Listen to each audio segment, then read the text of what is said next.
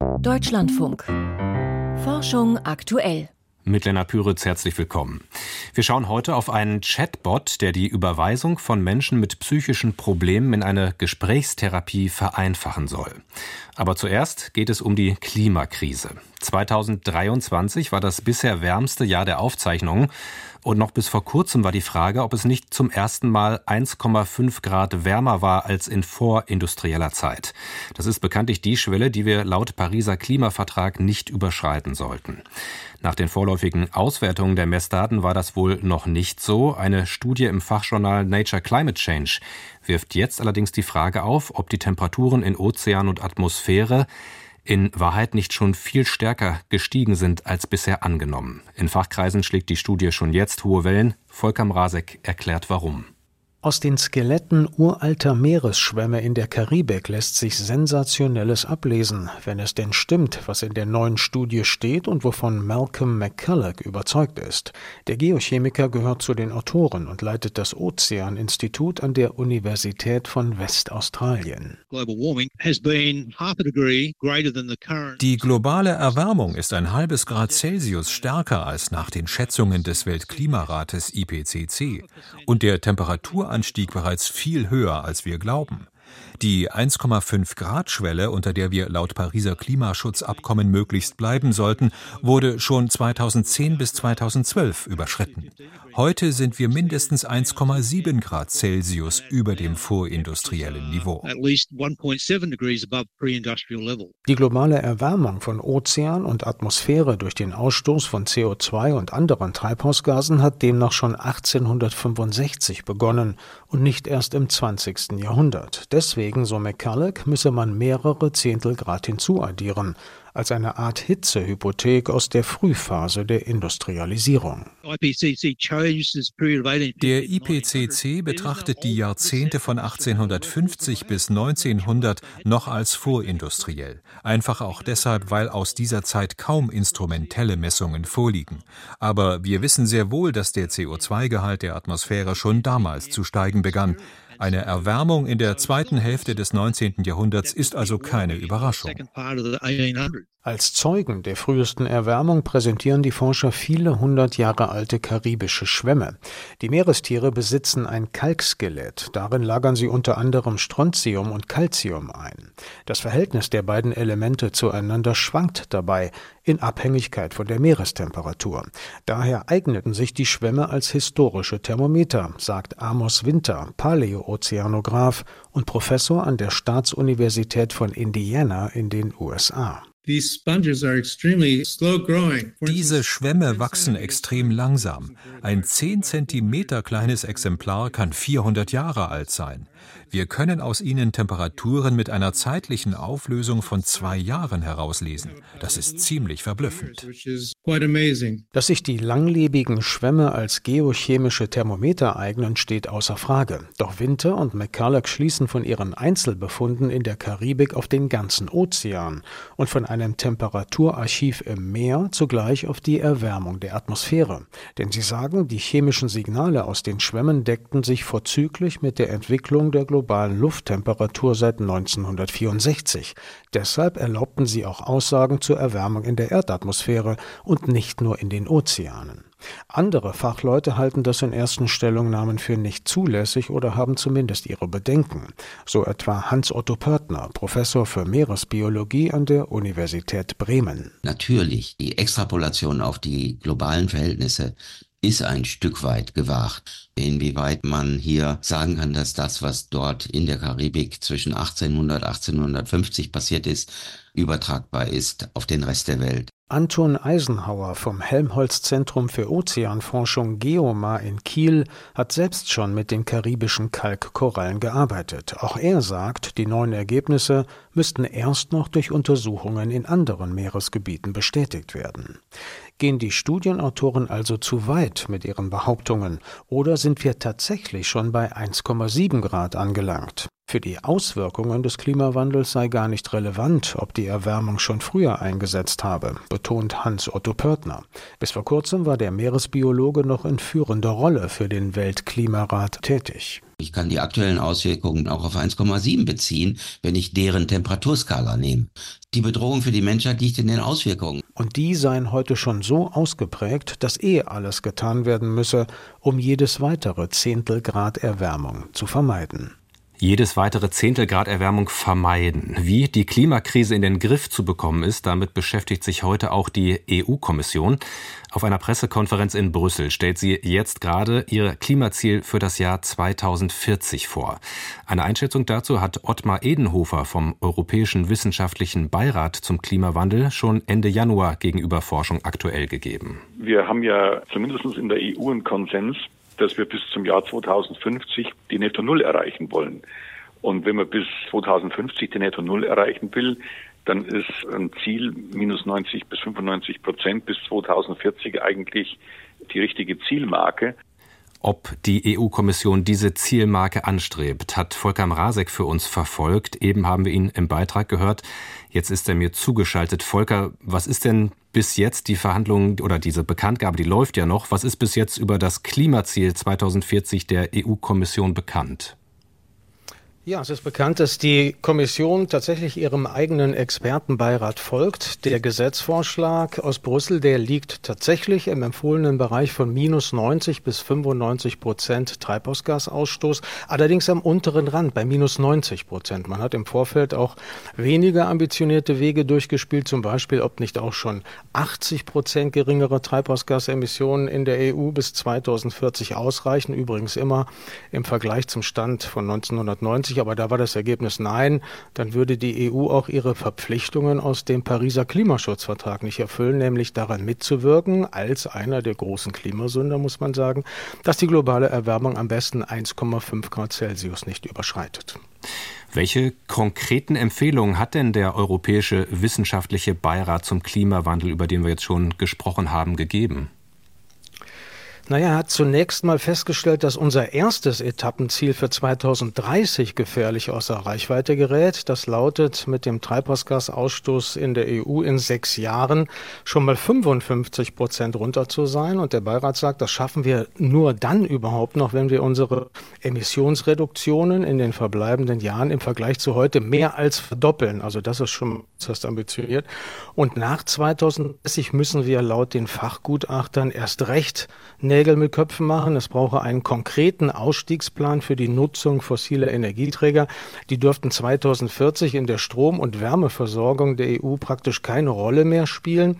Da muss man sagen, ist eher Enttäuschung angesagt. In Brüssel ist davon nicht die Rede. Da heißt es, es gibt sogar noch Emissionen in dem Bereich im Jahr 2050, mit denen man rechnen müsse. Der Fachbereich sagt, die, Las die Landwirtschaft müsse endlich mehr gegen ihre Emissionen tun, ihre eigenen. Das sind vor allem Methan und Lachgas aus der Tierhaltung und Düngung, da ist noch gar nicht viel geschehen. Die ganze Wirtschaft dürfe nicht mehr so energieintensiv sein und so viel Material verbrauchen wie bisher. Ein niedriger CO2-Fußabdruck, das sollte demnach die Maxime sein. Und last but not least, es gibt auch Bereiche wie etwa die Zementherstellung oder die chemische Industrie. Äh, da wird es sicher unvermeidliche Restemissionen geben und in diesen Bereichen werde man nicht umhin kommen, CO2 abzuscheiden und einzulagern, sich also Gedanken zu machen über Technologien, die man als CCS, Carbon Capture and Storage oder auch direkte Entnahme von CO2 aus der Atmosphäre kennt. Mhm, das ist ja heute auch Thema, Teil dieses Plans der EU-Kommission. Ähm, was steckt denn dahinter, hinter so einer Methode wie CCS beispielsweise? Wie könnte das zum Einsatz kommen? Ja, das gibt es ja im Grunde schon nur noch nicht so weit entwickelt. Also, dass man aus Abgasen CO2 abscheidet und in Sandsteinschichten einlagert. Es gibt Wege, Biomassekraftwerke zu betreiben. Da hat man pflanzliche Biomasse mit CO2 aus der Atmosphäre. Wenn man die dann verbrennt und das CO2 nicht wieder entweichen lässt, hat man quasi negative Emissionen. Das gibt es alles. Man kann CO2 direkt aus der Atmosphäre äh, entnehmen. Aber da warnt eben auch der Fachberat, das darf nur in den Bereichen passieren, wo es keine Alternativen gibt und nicht dort, wo fossile Energieträger noch eine Rolle spielen, um deren Leben nicht zu verlängern. Und das ist im Moment noch offen, wo da die Reise hingeht. Volker Mrazek über die Empfehlung der EU-Kommission für das Klimaziel 2040. Vielen Dank. Und wir bleiben nochmal beim Thema Klimakrise, genauer der damit verbundenen Energiewende. Bis 2030 sollen laut EU 10 Prozent der Schlüsselelemente dafür in Europa gewonnen werden. Und eines davon ist Lithium. Vorkommen gibt es zum Beispiel im Oberrheingraben in Österreich, in Schweden und besonders in Portugal. Dort hat die Umweltbehörde zuletzt zwei neue Abbaue genehmigt. Doch die Proteste dagegen sind groß. Dagmar Röhrlich hat die Entwicklung verfolgt und ist jetzt bei mir. Dagmar, um welche Lithiummengen geht es da eigentlich in Portugal? Also Portugal ist heute bereits der größte Lithiumproduzent Europas. Und wenn man jetzt die Reserven ansteht, anschaut, dann steht man auf Platz 9 in der Welt. Geologen vermuten, dass in Portugal rund 60.000 Tonnen Lithium im Untergrund stecken. Und das ist natürlich eine Menge, die durchaus interessant ist für die Dekarbonisierung von Europa. Aber es gibt starken lokalen Widerstand und Trotzdem hat die portugiesische Regierung sechs Standorte für die Lithium-Exploration genehmigt. Und zwei Projekte im Norden nahe der spanischen Grenze, die haben inzwischen von der Umweltbehörde grünes Licht bekommen. Das ist einmal das Barroso-Lithium-Projekt bei dem Dorf Covas de Barroso und das der das der britische Bergbaukonzern Savannah Resources betreibt. Und das zweite ist die Romano-Linie, Mine in Montalegre, die ein lokales Bergbauunternehmen betreibt. Welche Rolle könnte dann dieses Lithium aus Portugal tatsächlich für die Energiewende in Europa spielen? Also in der Barroso-Mine sollen laut Savannah Resources genug Lithium im Boden stecken, dass jährlich eine halbe Million Autoakkus damit gebaut werden könnten. Geplant soll dann der Abbau über 12 bis 14 Jahre laufen. Ähnlich sieht es in der Romano-Mine aus. Lithium, das ist angesichts der derzeitigen Akkutechnologie wirklich ein ganz zentraler Stoff und bis 2030, so ein Szenario der EU, soll, soll in Europa bis zu 18 mal mehr Lithium verbraucht werden als heute. Aktuell bezieht die EU einen Großteil des Materials aus China und dort wird das Rohmaterial weiter verarbeitet. Und dieses Rohmaterial kommt zu großen Teilen aus Nord- und Südamerika und Australien. Dort liegen die größten weltweiten Vorräte. Wie liegt das Lithium in Portugal denn vor? Also dort steckt das Lithium in Gesteinen, die vor Hunderten von Millionen Jahren erstarrt sind, als im Untergrund ein Granitmagma erstarrte. Und als dieses Granitmagma erstarrt war, da blieben noch Restschmelzen übrig und die haben sich dann in sogenannten Pegmatiten kristallisiert, sind sehr grobkörnige Gesteine und darin steckt das Lithium. Wie können und sollen diese Vorkommen abgebaut werden? Also bei dem Barroso-Lithium-Projekt, da geht es um einen klassischen Tagebau. Also bei Romano hingegen sagt man Tagebauphase und danach geht man unter Tage. Auch der Abbau ist unterschiedlich. Im Barroso soll das Gestein gesprengt werden und in Romano abgefräst, um die Staubbelastung gering zu halten. Beide Firmen versprechen halt den Einsatz akkubetriebener Abbauequipment und das dass dadurch halt die Emissionen sehr niedrig gehalten werden können, auch weil ähm, erneuerbare Energien eingesetzt werden sollen. Man spricht sogar von dem Ziel des Null-Emissionsbergbaus. Der Gehalt an Lithium in dem Gestein ist allerdings gering. Es muss also erstmal herausgeholt werden, dann aufkonzentriert werden über Ionentauscher.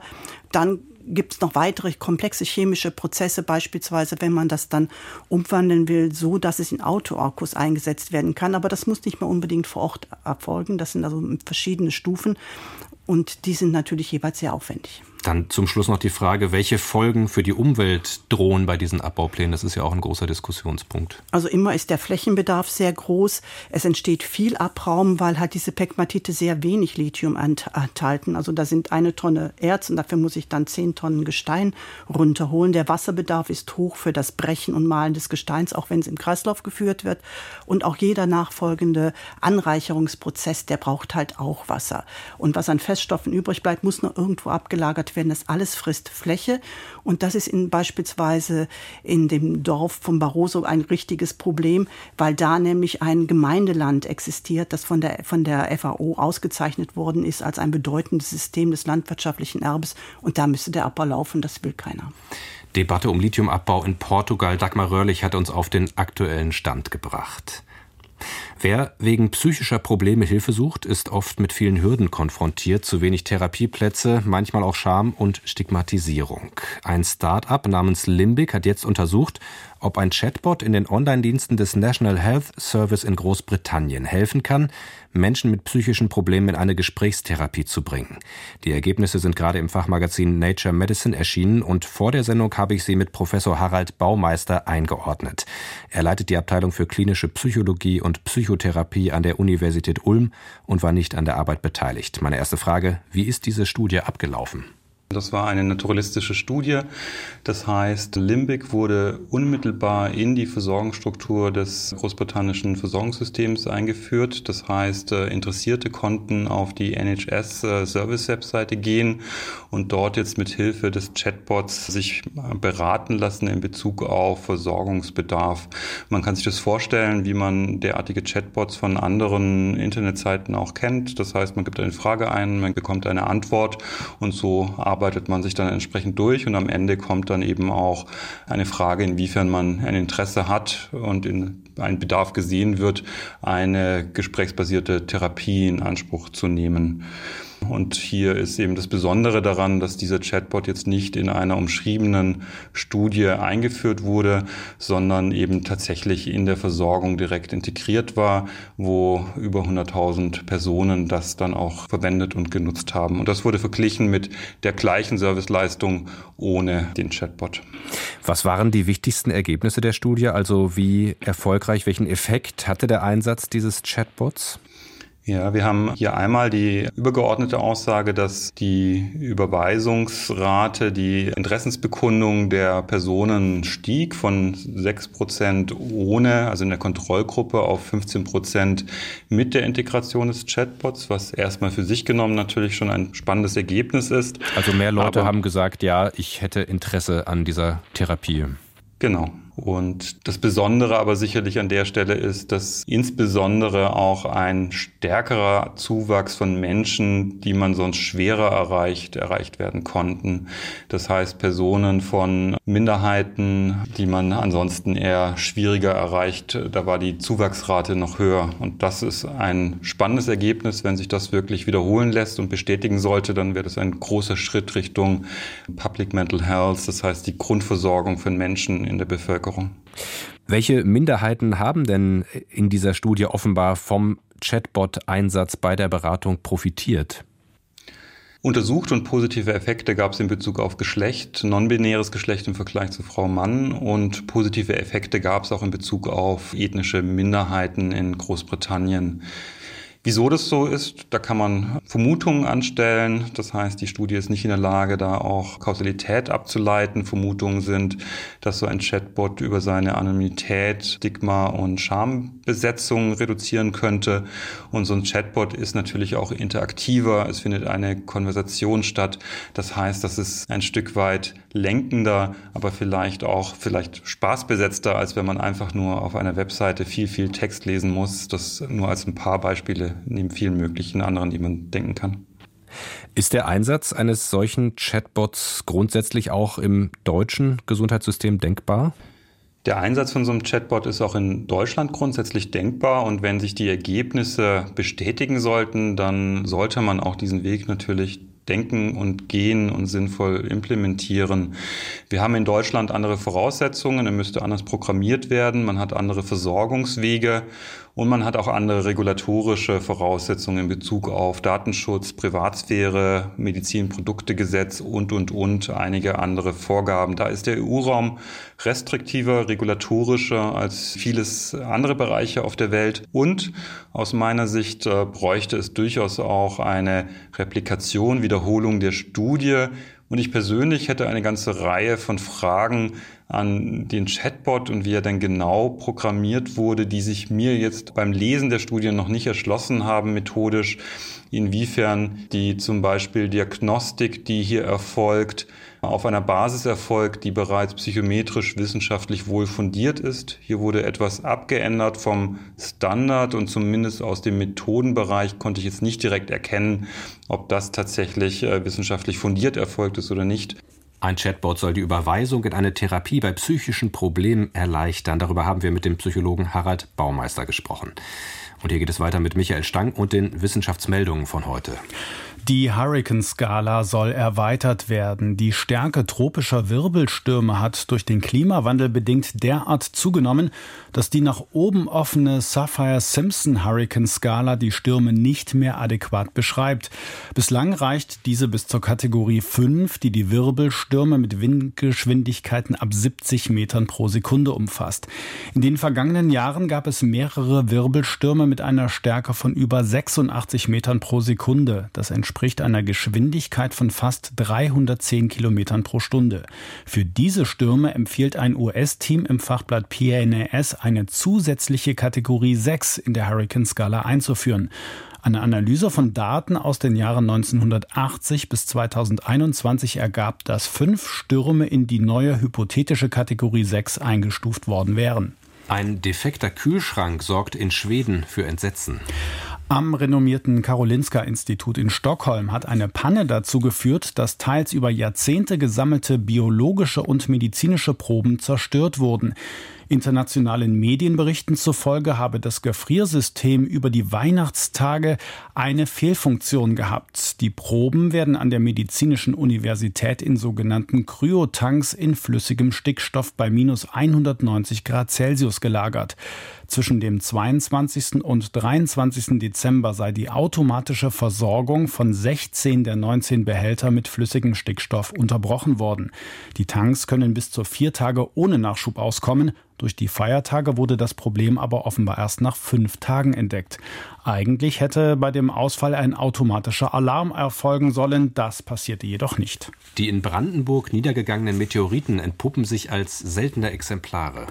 Am 21. Januar hatte ein Asteroid nordwestlich von Berlin nahe Ribbeck die Atmosphäre durchschlagen. Viele Menschen suchten daraufhin in dem Gebiet nach Resten, die beim Durchgang durch die Erdatmosphäre nicht vollständig verglüht sind. Erste chemische Untersuchungen dieser Meteorite am Museum für Naturkunde Berlin ergaben eine seltene Zusammensetzung vom Typ Aubrit.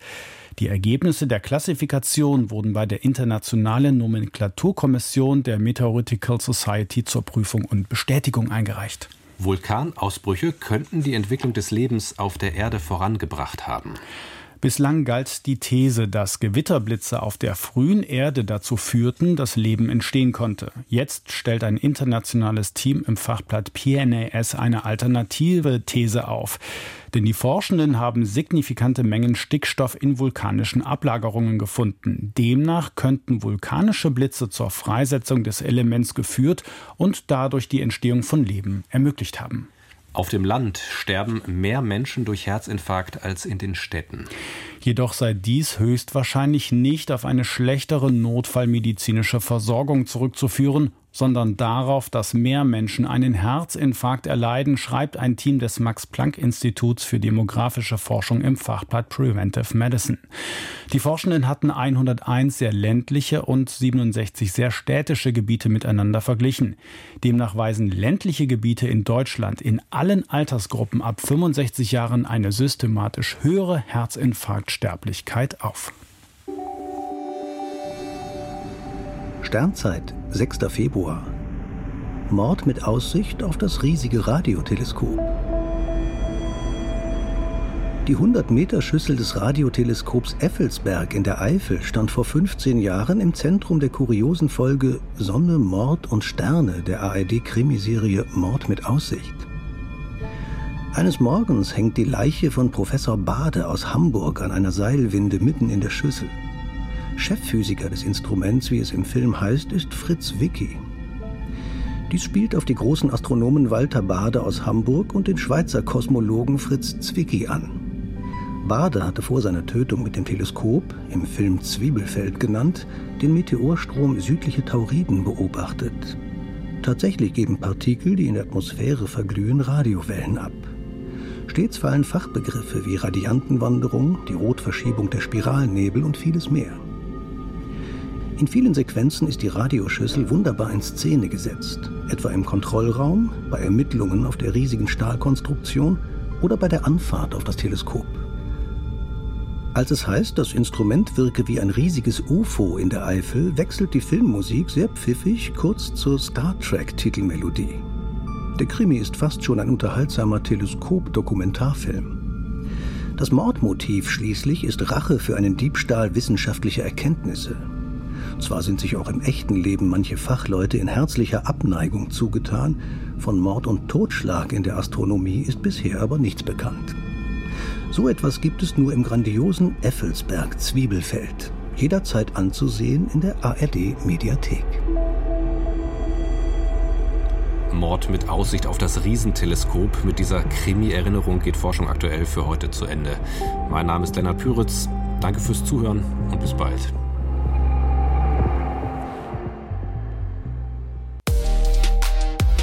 Könnte es wirklich sein, dass künstliche Intelligenz eines Tages die Weltherrschaft übernimmt? KI verstehen. Der Podcast aus unserer Wissenschaftsredaktion jetzt auch im Programm. Dass KI so ein Hype wird, dass man da so viel, so gerne drüber reden kann.